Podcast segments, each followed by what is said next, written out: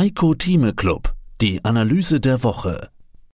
Den vollständigen Beitrag hören Sie als Clubmitglied heiko-thieme.club. Heiko Thieme, globale Anlagestratege.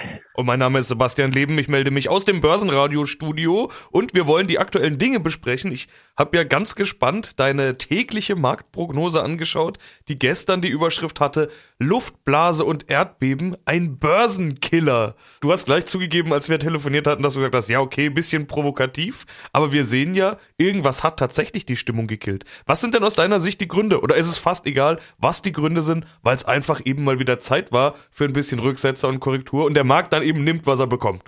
Letzteres ist die richtige Analyse, was du gerade sagst. Wir haben einen phänomenalen Januar gehabt, einen der besten Januar überhaupt, wenn man es so sich anschaut, nicht wahr?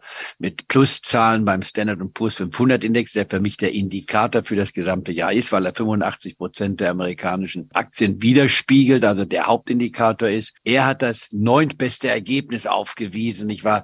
Was wir hier gesehen haben seit 1950 ausgehend. Und wenn man sich das anschaut, kann man nur sagen, wenn immer der Markt diese Pluszahlen vorweist von 6,2 Prozent oder mehr, dann ist ohne Ausnahme die Börse im Gesamtjahr immer gestiegen. Das war für mich ein wichtiger Indikator.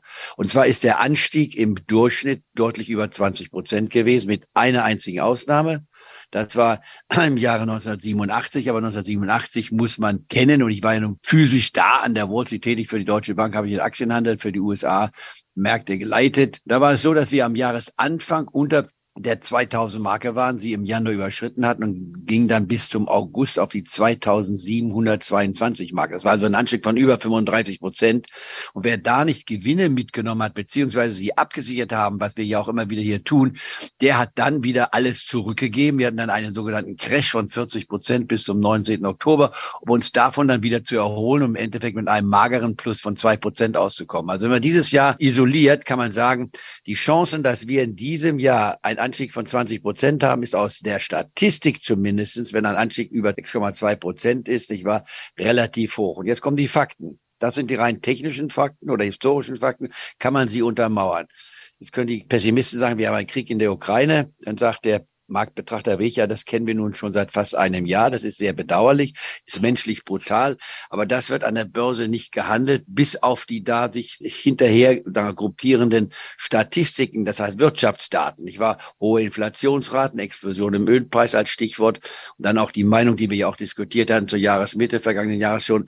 Dieser Anstieg ist temporär. Wir werden einen Rückgang in der hohen Inflationsrate im doppelstelligen Bereich, was wir damals hatten, sehen. Und wir haben uns ja schon deutlich zurückgebildet in Amerika ist die Kernrate der PCE, wie es faktisch heißt, jetzt unter vier Prozent. Das ist ja schon mal ein Wort.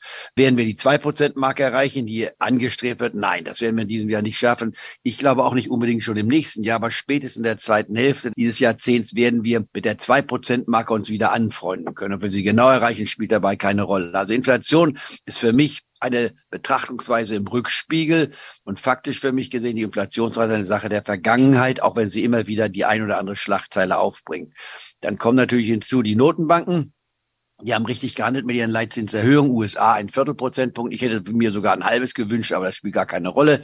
Wir sind hier in der Nähe des Zinszyklus am Ende angekommen. Wir waren vor einem Jahr bei null, sind auf viereinhalb Prozent jetzt gestiegen, werden noch mal ein oder zwei zusätzliche Anstiege sehen von jeweils einem Viertelprozentpunkt maximal, kommen dann auf die fünf Prozent Marke und das ist in Ordnung. Die Inflationsrate wird dann gleichzeitig in dem Zeitraum sogar eine Realverzinsung bringen für zehnjährige Anleihen, wenn wir in die zweite Jahreshälfte kommen. Also insofern ist das in Ordnung. Wir müssen also in anderen Worten, wie viele befürchtet oder propagiert haben, nicht weit über der fünf Prozent Marke liegen bei den den Tagesgeldern, wenn man das so will.